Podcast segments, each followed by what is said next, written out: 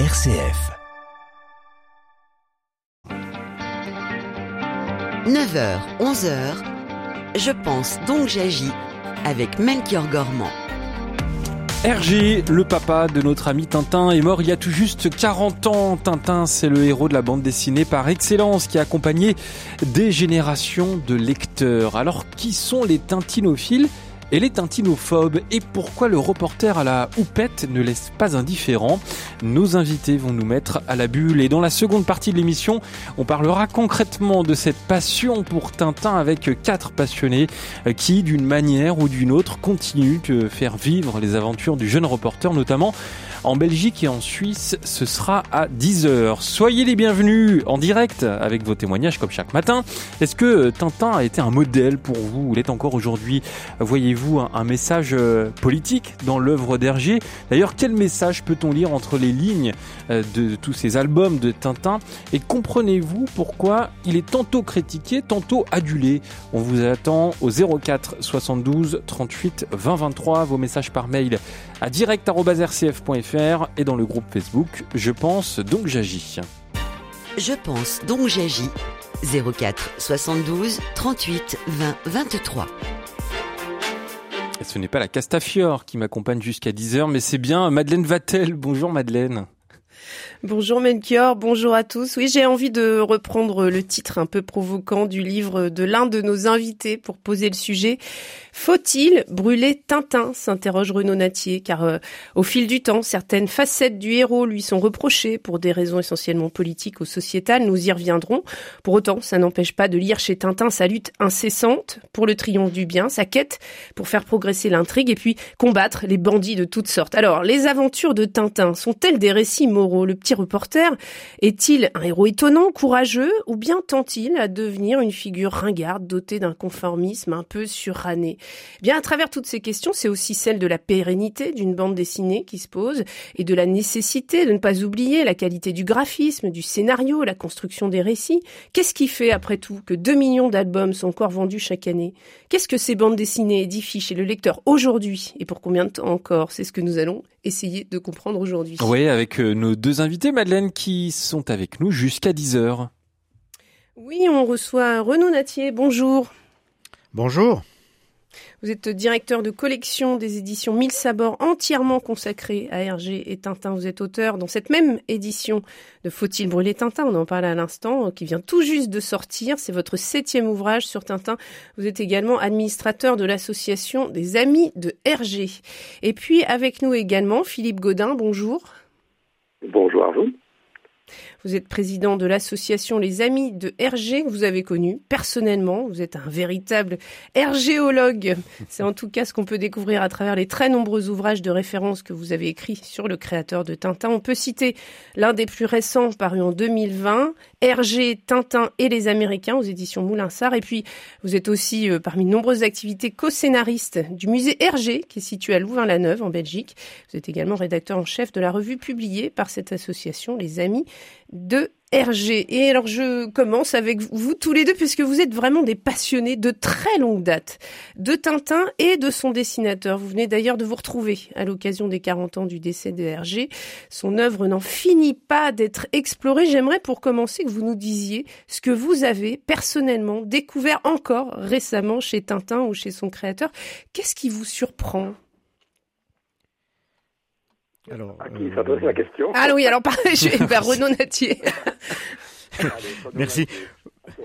Oui, euh, je... il y a un phénomène significatif, je crois, c'est que euh, le premier livre sur euh, Tintin est paru, apparu en 1959, hein, Le Monde de Tintin, et jusqu'à la mort d'Hergé en 83, il y a eu à peu près euh, quatre, euh, quatre livres euh, sur Hergé ou, sur Tintin.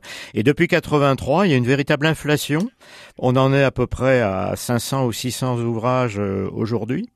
Euh, comme si le, le, la mort de, de son créateur avait, avait généré le mythe, c'est-à-dire qu'on on, a l'impression qu'on comble un manque puisqu'il n'y a plus d'albums de, de, Tintin depuis 1976, euh, euh, Tintin et les Picaros, en écrivant et en écrivant pratiquement chaque année un peu plus sur sur Tintin et Hergé.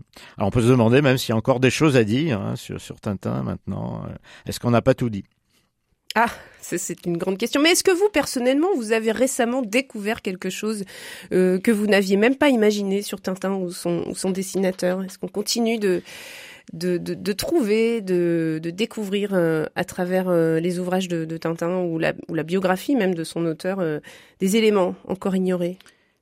Moi, je dirais qu'à chaque lecture, hein, on a, euh, je pense que Philippe euh, Godin, c'est pareil, évidemment. On, on, a dû relire et re-relire 500, 1000 fois, 2000 fois les, les Tintins.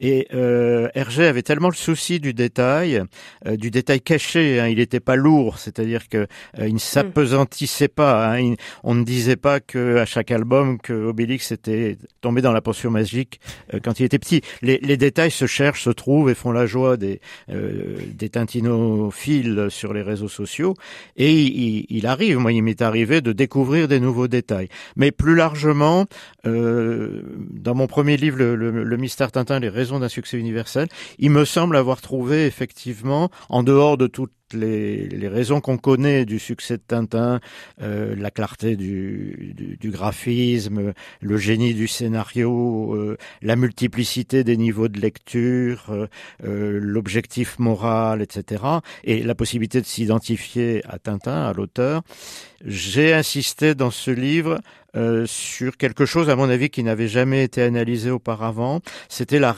la régularité de structure qu'on trouvait dans le cœur de l'œuvre et régularité de structure qui rassure inconsciemment le lecteur, dont Hergé n'était pas euh, forcément conscient lui-même mais qui, euh, par-delà toutes les latitudes, disons que le lecteur s'attend à trouver à, à, telle et telle page un certain nombre d'invariants structurels euh, qui euh, qu'il est content de retrouver et qui le rassure malgré les dangers, par exemple pour pour les pour les petits, pour les jeunes, malgré les dangers que qui peuvent assaillir et menacer Tintin.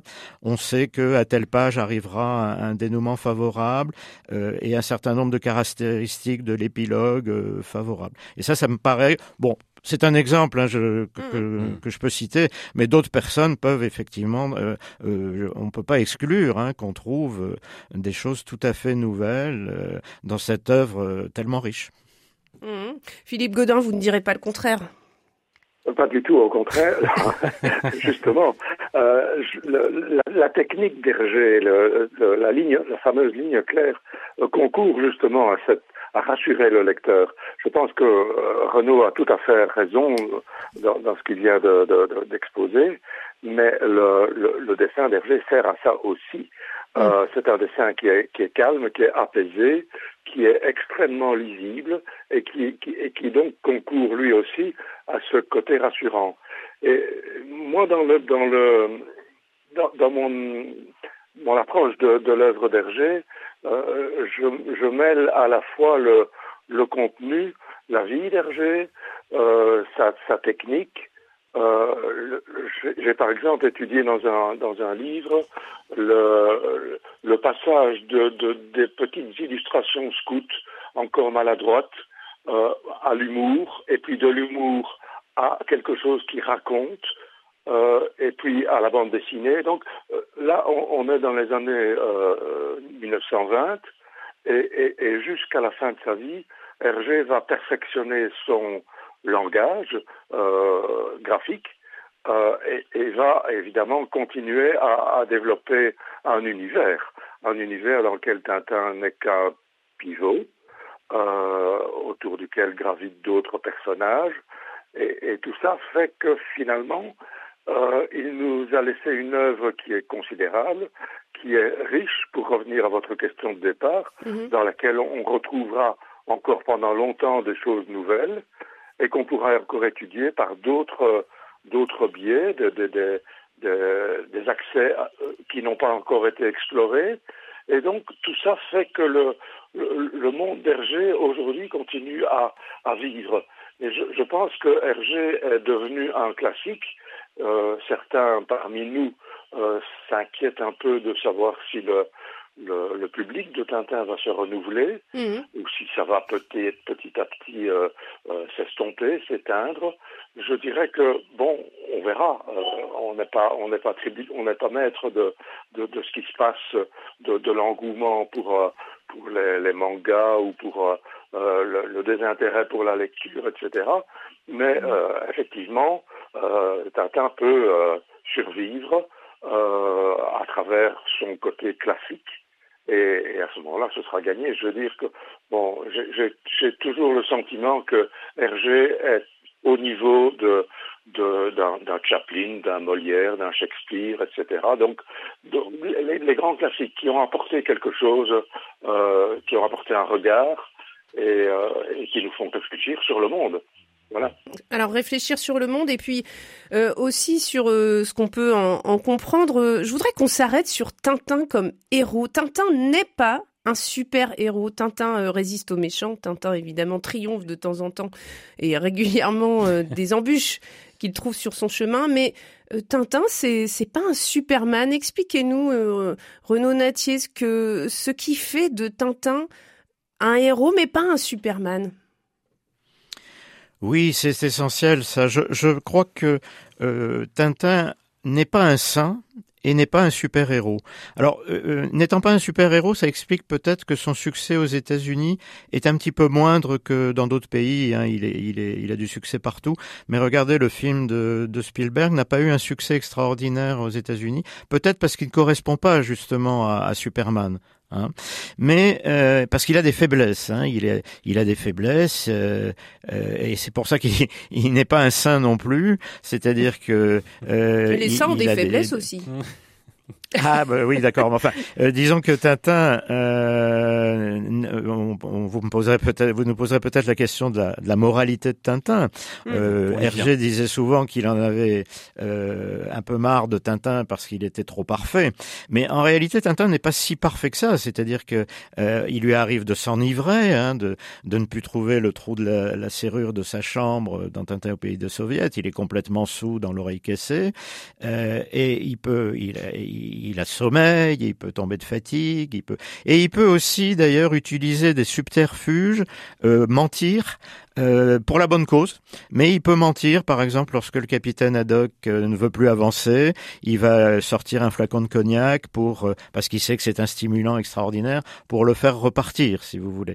Alors mhm. donc, effectivement, je, je, crois que Tintin est moral dans le sens où il recherche toujours la victoire du bien.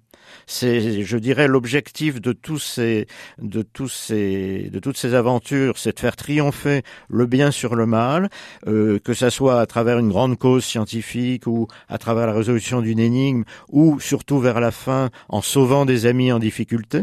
Hein, Tintin est un est un grand individualiste au fond. Hein, la, euh, la cause principale de son action, c'est pas de faire la révolution, il le dit dans les Picaros, mais c'est de délivrer ses amis, les Dupont et la Castafiore, qui sont dans les geôles de du général Tapioca. Donc il n'est pas, euh, il est moral, mais il n'est pas moralisateur, c'est-à-dire qu'il ne donne pas mm. des leçons de morale et il ne, il ne fait pas de, de prêchi-prêcha. Hein, il n'est pas, il n'impose pas une, une morale et euh, je crois que ça, ça le rend, ça le rend humain et ça permet à beaucoup de lecteurs, de jeunes lecteurs, de, de s'identifier à Tintin.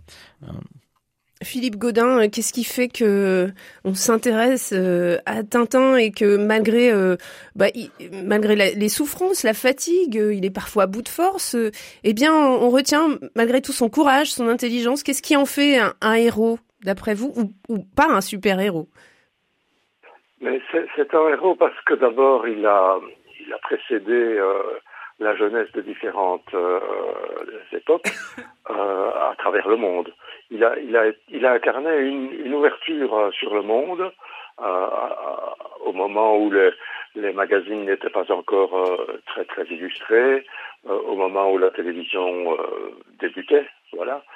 Elle est d'ailleurs présente dans un, un album qui date de 1937. Mais cette ouverture sur le monde a été une, une, raison de fascination pour les pour les lecteurs, je crois.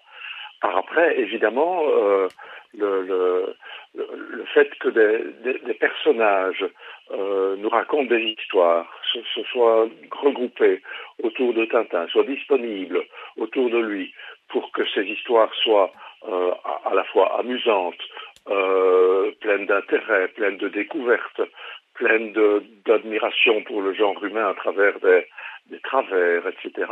Tout ça, tout ça concourt à cette fascination qui, euh, bon, qui n'est pas partagée par tout le monde, bien entendu. Il ne faut pas se faire des illusions. Euh, Tintin reste caricaturé par certains, mais euh, grosso modo, le succès a été là et, était considérable. Je voudrais revenir sur un, petit point, la, question précédente sur le, le, Superman que Tintin n'est pas, euh, puisque je connais quand même pas mal le, le travail d'Hergé et, la, et la, chronologie de, de, ce qui s'est passé. Dans les années 60, il y a eu une adaptation euh, négociée par Belvision, qui était belge, avec euh, Kelly Hachette et avec les Américains surtout, avec des réalisateurs américains, notamment des gens venus du, studio de Anna Barbera.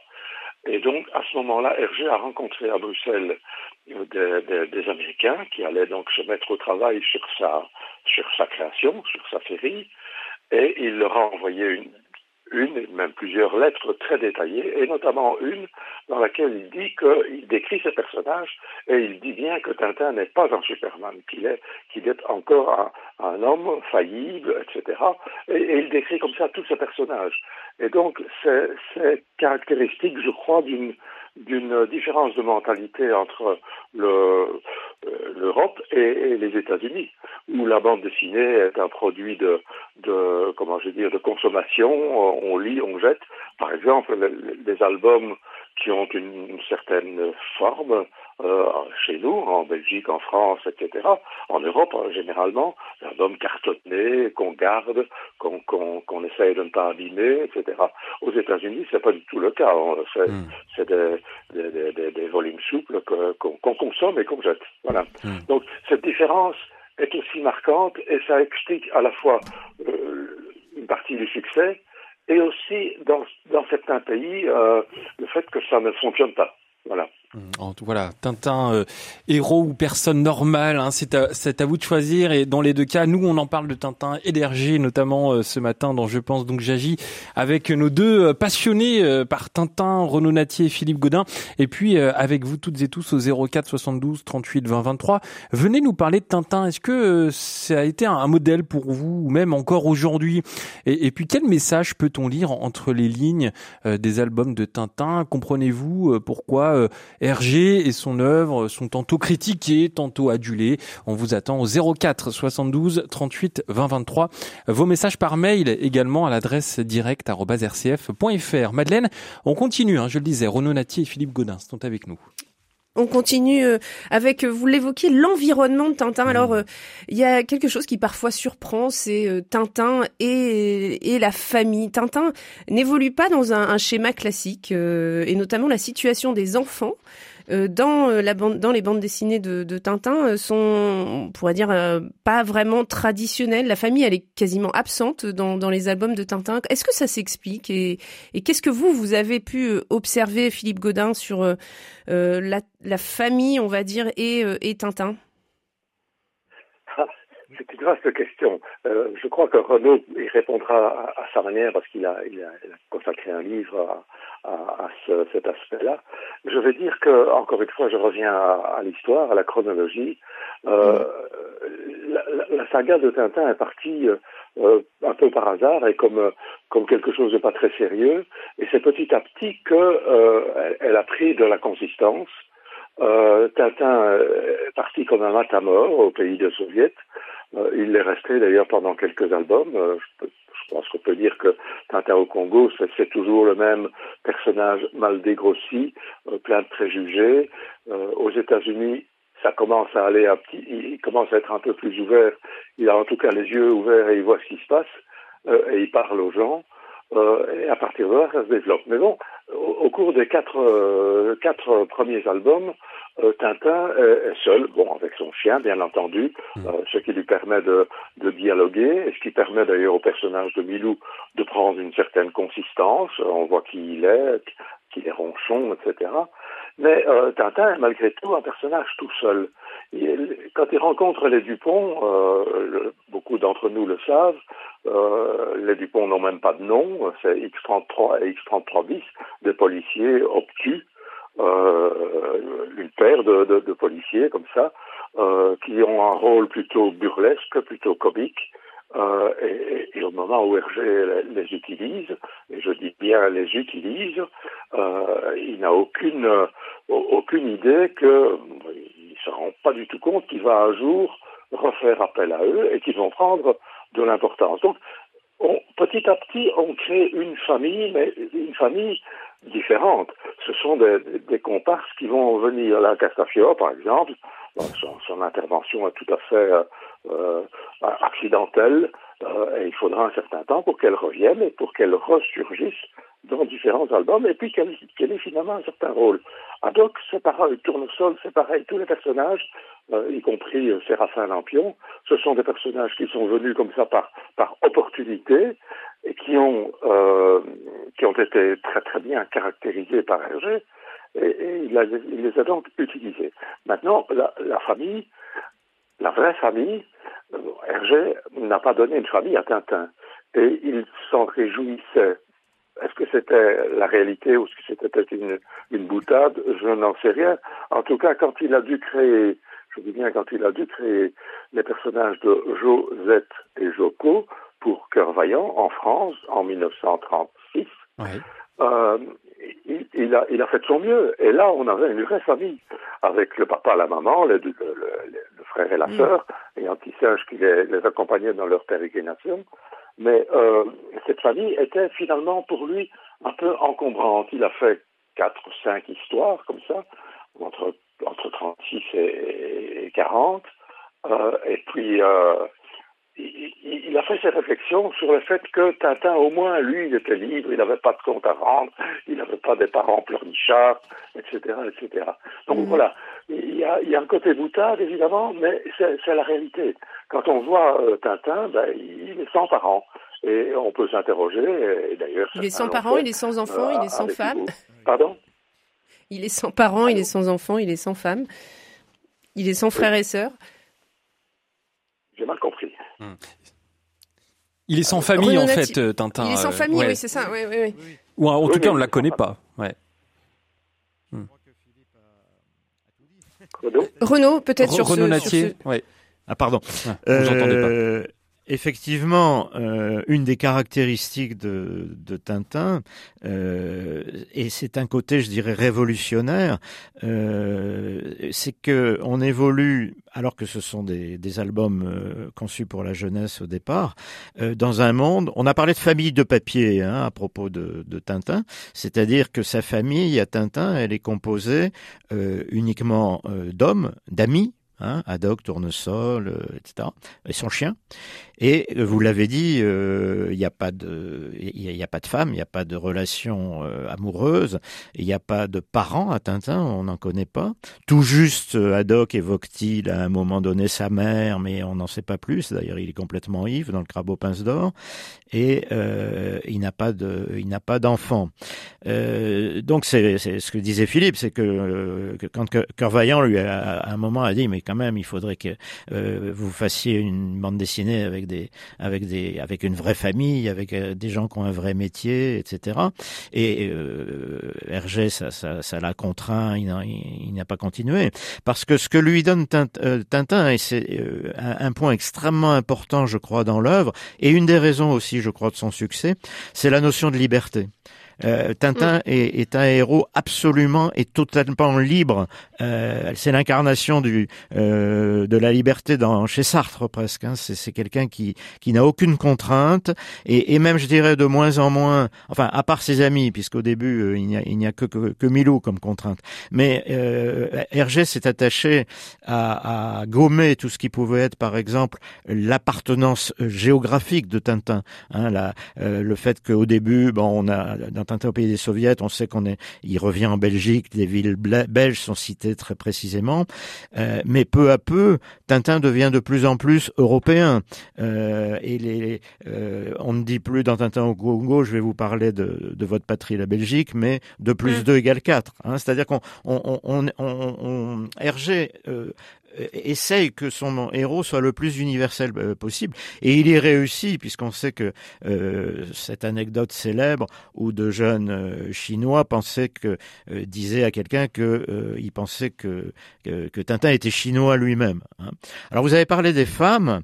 alors c'est aussi un, un, trait caractéristique. Il n'y a pas beaucoup de femmes. Moi j'ai écrit un, un livre sur les femmes dans le monde de Tintin, sur la place mhm. des femmes, sur le rôle des femmes. Euh, c'est faux de dire qu'il n'y en a pas. Hein. Moi, j'en ai quand même dénombré une bonne cinquantaine. Mais euh, ce qu'il y a, c'est qu'elles n'ont pas, euh, elles ne jouent pas un rôle essentiel dans l'aventure à part Bianca Castafiore, bien sûr, un rôle essentiel, même puisqu'elle elle sauve euh, les héros carrément dans, dans l'affaire Tournesol. Et euh, elle est la, le cœur, le noyau de, de l'intrigue, euh, entre guillemets, des, des, bijoux de la Castafiore, hein, qui est ce, ce merveilleux autopastiche d'Hergé lui-même. Mais la plupart des femmes ont un rang social euh, extrêmement euh, mineur euh, dans la société. Je dirais même sans doute euh, dans la deuxième moitié du XXe siècle, un peu en dessous de la moyenne. On ne trouve pas, à part la Castafiore, hein, qui est une diva, à part peut-être Peggy Alcazar, mais comme femme d'eux, puisqu'elle est femme de, du général Alcazar, on ne trouve pas euh, de femmes exerçant de grandes professions, de, de, de médecins, de chirurgiens, de professeurs d'université, de, de, vous voyez, c'est plutôt ce, mmh. la femme, la femme, je ne crois pas qu'elle soit caricaturée dans Tintin, euh, pas plus que les hommes, mais elle a parfois, elle est parfois un peu stéréotypée euh, mmh. dans son rôle subalterne de concierge, de, de femme de ménage, etc. Allez, on va marquer une petite pause dans. Pardonnez-moi, dans Je pense donc. Je m'étouffe en direct en fait avec Madeleine. Pour tout vous avouer, on est en train de perdre nos nos voix respectives, mais on va continuer. On va essayer de tenir au moins jusqu'à 11 heures. Madeleine, vous savez que certains albums de Tintin ont été adaptés euh, au cinéma, à la télévision. C'est le cas de Tintin et le Temple du Soleil qui a été adapté en en 1969. Et j'aimerais justement vous faire entendre une chanson euh, qui est absolument magnifique, qui a été euh, écrite par un certain Jacques Brel, qui était euh, lui aussi un grand admirateur de, de, Hergé et qui à l'époque avait d'ailleurs abandonné la scène et la chanson et pourtant il a pris le temps de, de composer et d'écrire cette chanson, la chanson de Zorino et je pense que ça va vous rappeler beaucoup de souvenirs. Pourquoi faut-il Pourquoi faut-il Pourquoi faut-il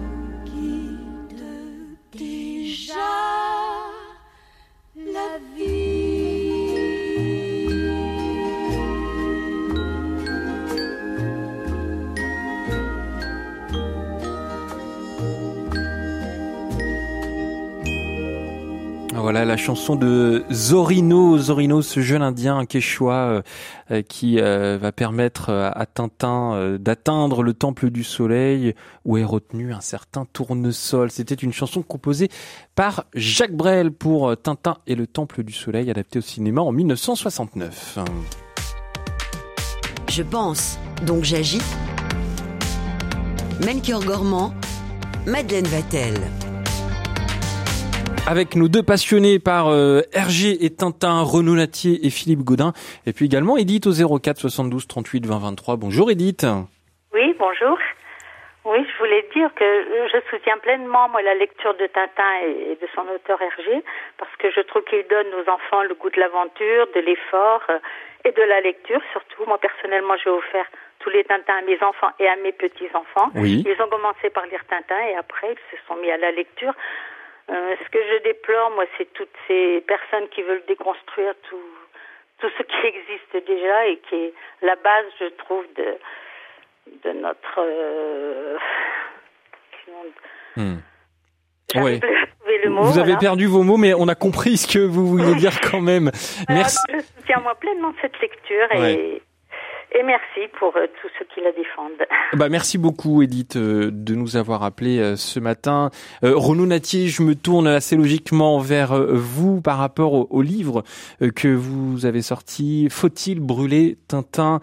Ça rejoint la, remarque d'Edith, hein, qui, dénonce un peu ce, mouvement qui tente à déconstruire tout ce que Tintin a apporté sous prétexte de, de polémique. Qu'est-ce que vous en pensez, vous, Renaud et, quel est euh, d'ailleurs l'objet vraiment de votre livre?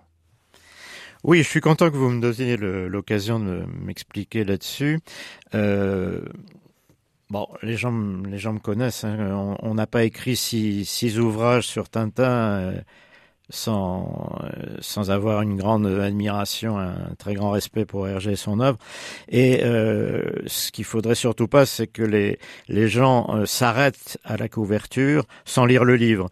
J'ai eu un, un, un éditorial d'un- d'une revue euh, très connue en France où euh, le rédacteur en chef, euh, il y a, une semaine, m'a euh, accusé de, vouloir brûler Tintin, justement, et visiblement, il n'avait pas lu une ligne du bouquin. Donc je vous invite à- à voir ce que, ce que j'en dis.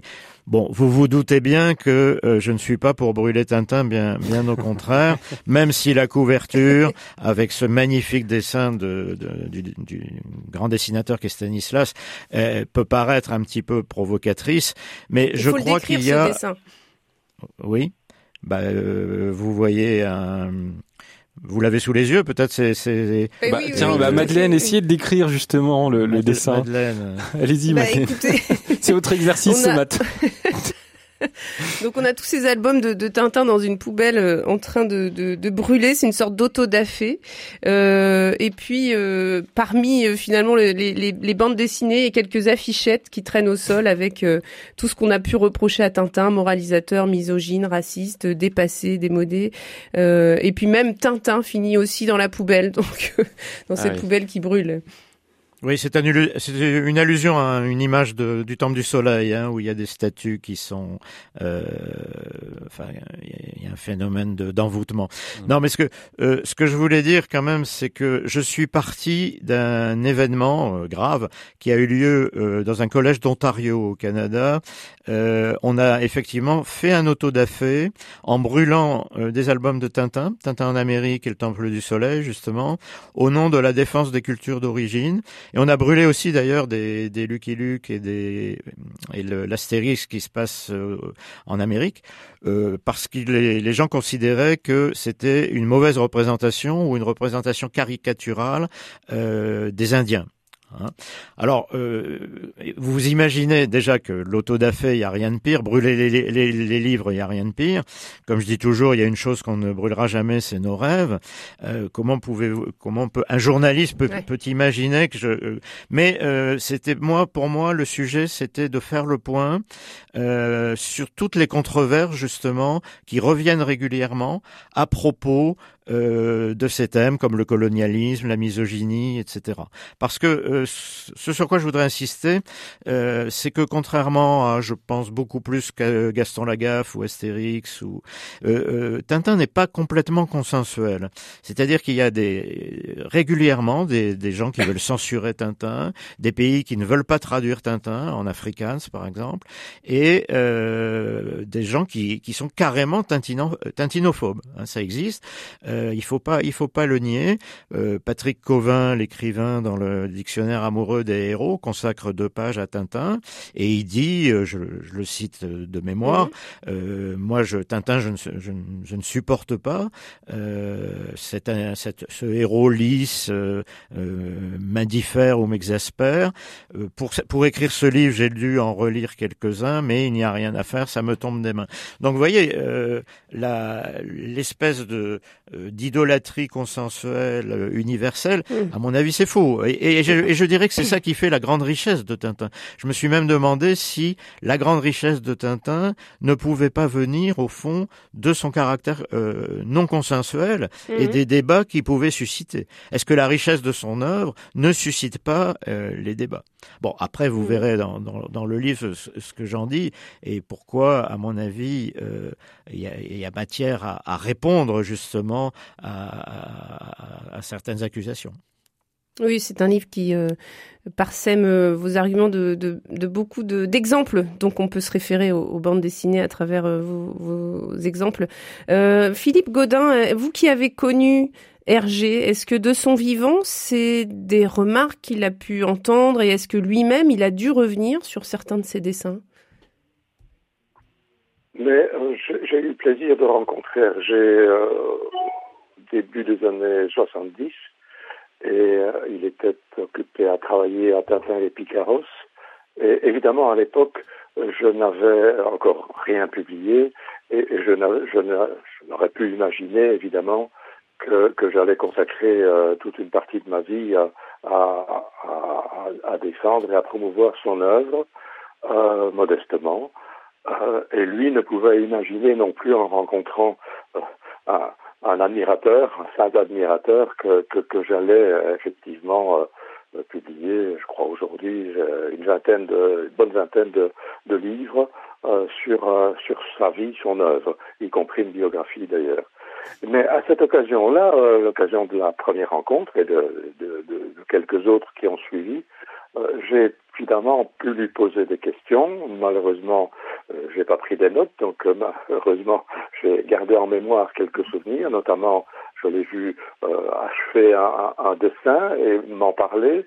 Je l'ai vu après euh, parler à un de ses membres de son, son équipe.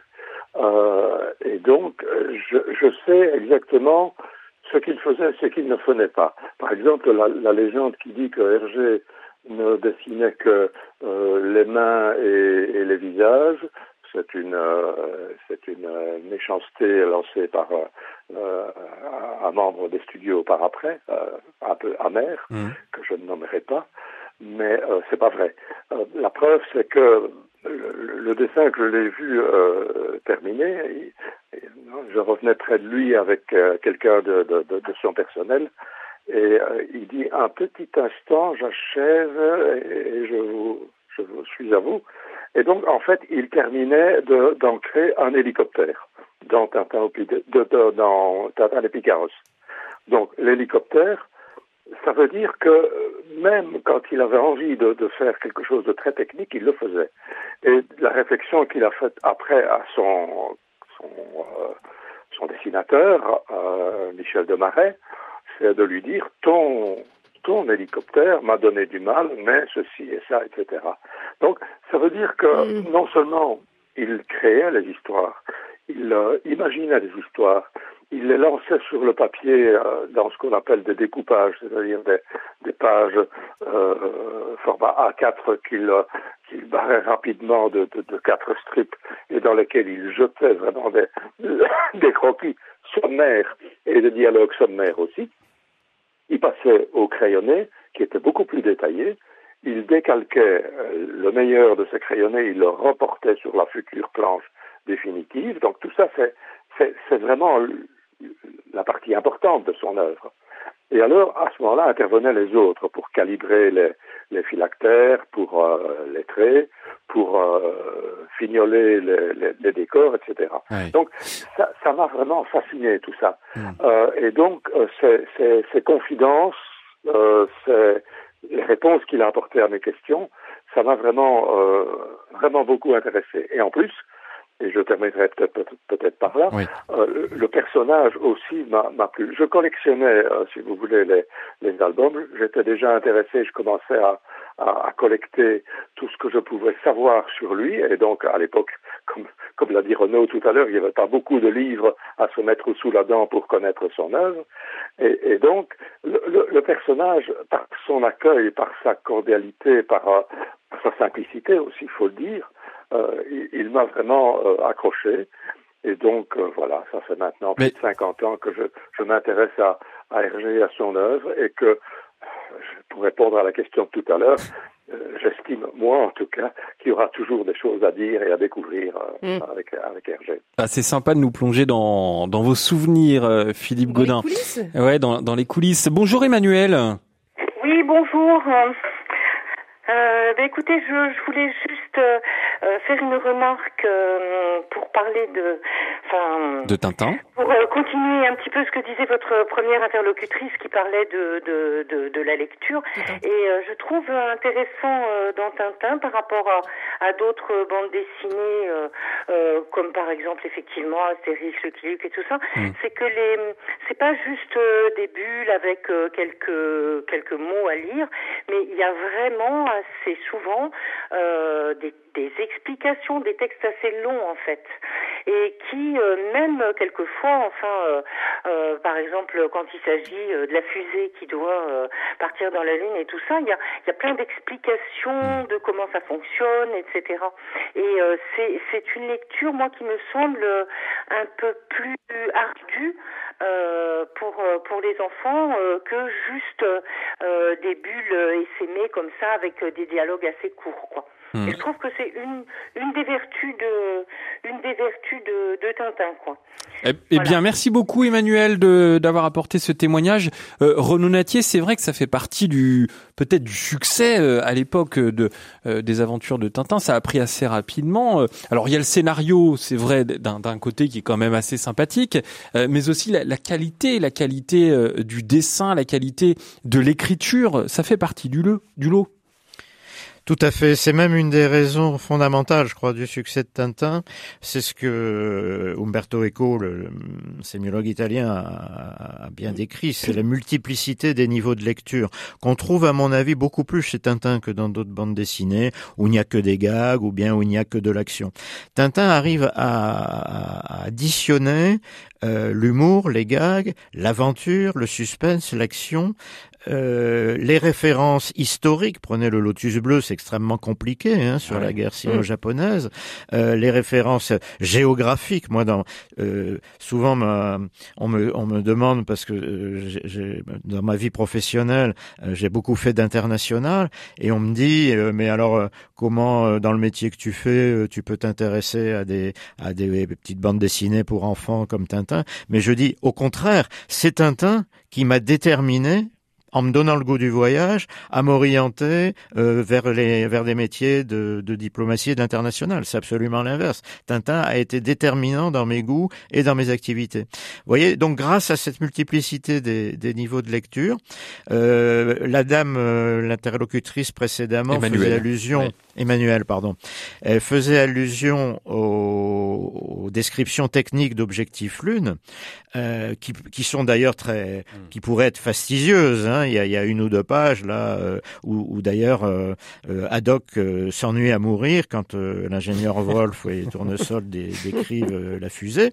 Mais ce que fait euh, Hergé, c'est en arrière-plan de donner les descriptions de Haddock et de faire un gag qui fait rire les enfants, c'est-à-dire c'est-à-dire que Haddock se prend les pieds dans les câbles et tombe par terre. Vous voyez, il y a toujours un petit peu ces deux aspects entre mm. le drame et le gag décongestionnant. Et dernière chose que je voulais ajouter, moi, alors je suis tout à fait d'accord avec ce qui a été dit, c'est-à-dire que c'est essentiel de faire lire Tintin et on, et on, peut et on a le droit de faire lire Tintin aux enfants. Euh, mais je pense, moi j'ai lu Tintin euh, avant de savoir lire, si je puis dire, c'est-à-dire à 4-5 ans, et je trouve que euh, il est quand même très important euh, de l'avoir lu tout petit. Moi, je, crois qu'on n'a pas euh, la même découverte de Tintin, la même vision de Tintin, et qu'il est difficile de le découvrir à 40 ou 50 ans. Euh, je veux pas dire qu'on ne peut pas le découvrir à 40 ou 50 ans, mais on n'est pas euh, sensible à cette magie euh, qui nous saisit quand on. Moi, j'ai lu L'île Noire, hein, c'était le, ah premier livre. Euh, donc le, le, le, gorille de l'île Noire, euh, j'en ai rêvé pendant des années, j'en rêve toujours. Je fais toujours des cauchemars sur la momie euh, Raskar Kapak et, sur le et sur le Yeti, bien que bien qu'il soit bon finalement. Mais je crois pas. Alors à 50 ans, bon, Michel Serres disait que l'oreille cassée c'était le le plus beau, euh, le plus bel essai sur euh, d'ethnologie. Bon, c'est sans doute. Mmh. On peut avoir une lecture d'adulte, mais euh, franchement, la plupart des grands, des grands tintinophiles et Philippe, je pense pas que me contredira, l'ont découvert vraiment tout petit. Mmh. bonjour André. Bonjour, voilà. Bonjour, vous êtes belge. Oui, ça justement. Moi, je suis pas tantinophile à 100%. Je voudrais plutôt plutôt tantino critique tout en reconnaissant que pendant, il y a de bons, très bons albums. Ça n'a pas été cité. Tintin au, Tibet, c'est magnifique. Formidable. Mais ça n'empêche pas que ça a commencé avec l'horreur qui était euh, Tintin chez les soviets. Et il y a deux autres albums que je peux citer où je trouve qu'il faudrait au moins une page, enfin, en, introduction, pas, pas de l'autodafé, mais disons de, de, de présenter la chose. Tintin au Congo, c'est vraiment euh, une œuvre raciste. Il faut dire les choses telles qu'elles sont. Euh, bon, c'est un tel au musée de Terrevure, en fait, de l'époque. Euh, bon, ça, alors que bon, c'est très bien maintenant que euh, le, le, le, les années de Léopold II, qui était euh, propriétaire de tout le Congo, c'était des années horribles pour les Congolais, quoi. C'était vraiment un criminel, ce, ce, ce roi-là, quoi. Hein. Donc, il n'y a pas que ça, mais enfin, ça change de sujet sinon.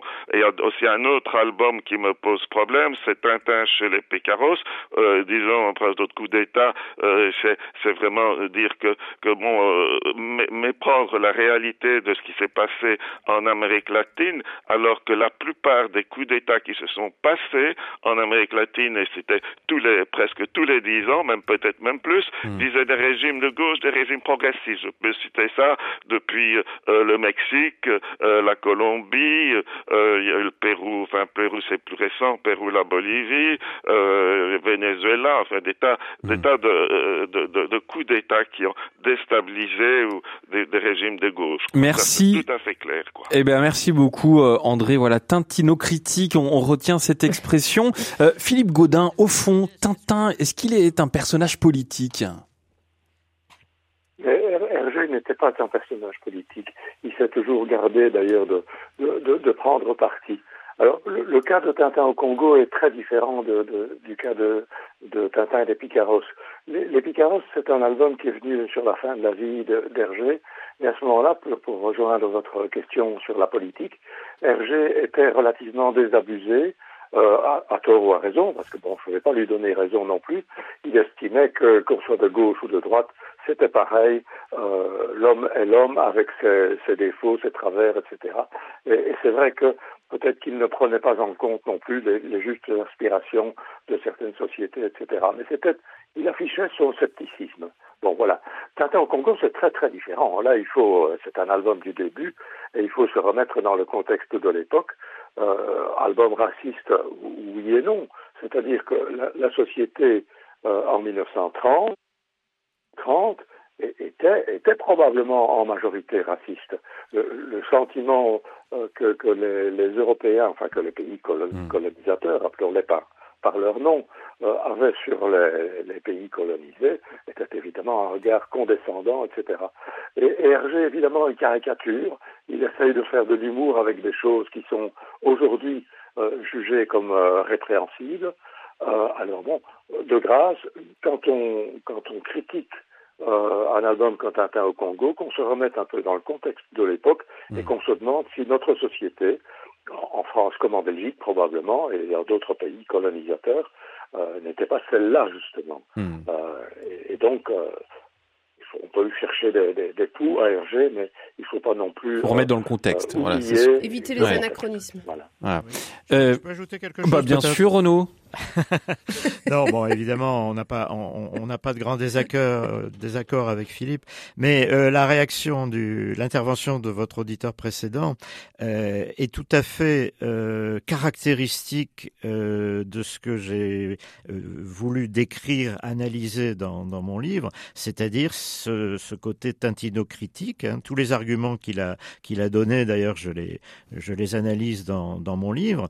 Et c'est vrai qu'on parle souvent du Congo des soviets, voire de l'Amérique. Mais c'est vrai que dans les années 70, Tintin, dans les milieux intellectuels euh, universitaires gauchistes, à part certaines personnes comme Claire Bretéchet ou Roland Barthes, était très très très mal vu et très critiqué. Et les Picaros, c'est un exemple typique puisqu'on a euh, la même image des policiers qui euh, surveillent les, les, les, bidonvilles sous tapioca financé par une grande compagnie américaine et à Alcazar où les, les, les, Picaros sont plus un petit peu ressemblent un petit peu plus à la guérilla Guevaris ou, ou Castris. Donc ça c'était très très très critiqué hein, et ça et, et, ça passait difficilement. C'était mmh. donc il faut il faut après je crois que la euh, la mort d'Hergé euh, euh, a un petit peu dissipé tout ça et on est passé au-delà en, en, se concentrant peut-être plus sur l'œuvre que sur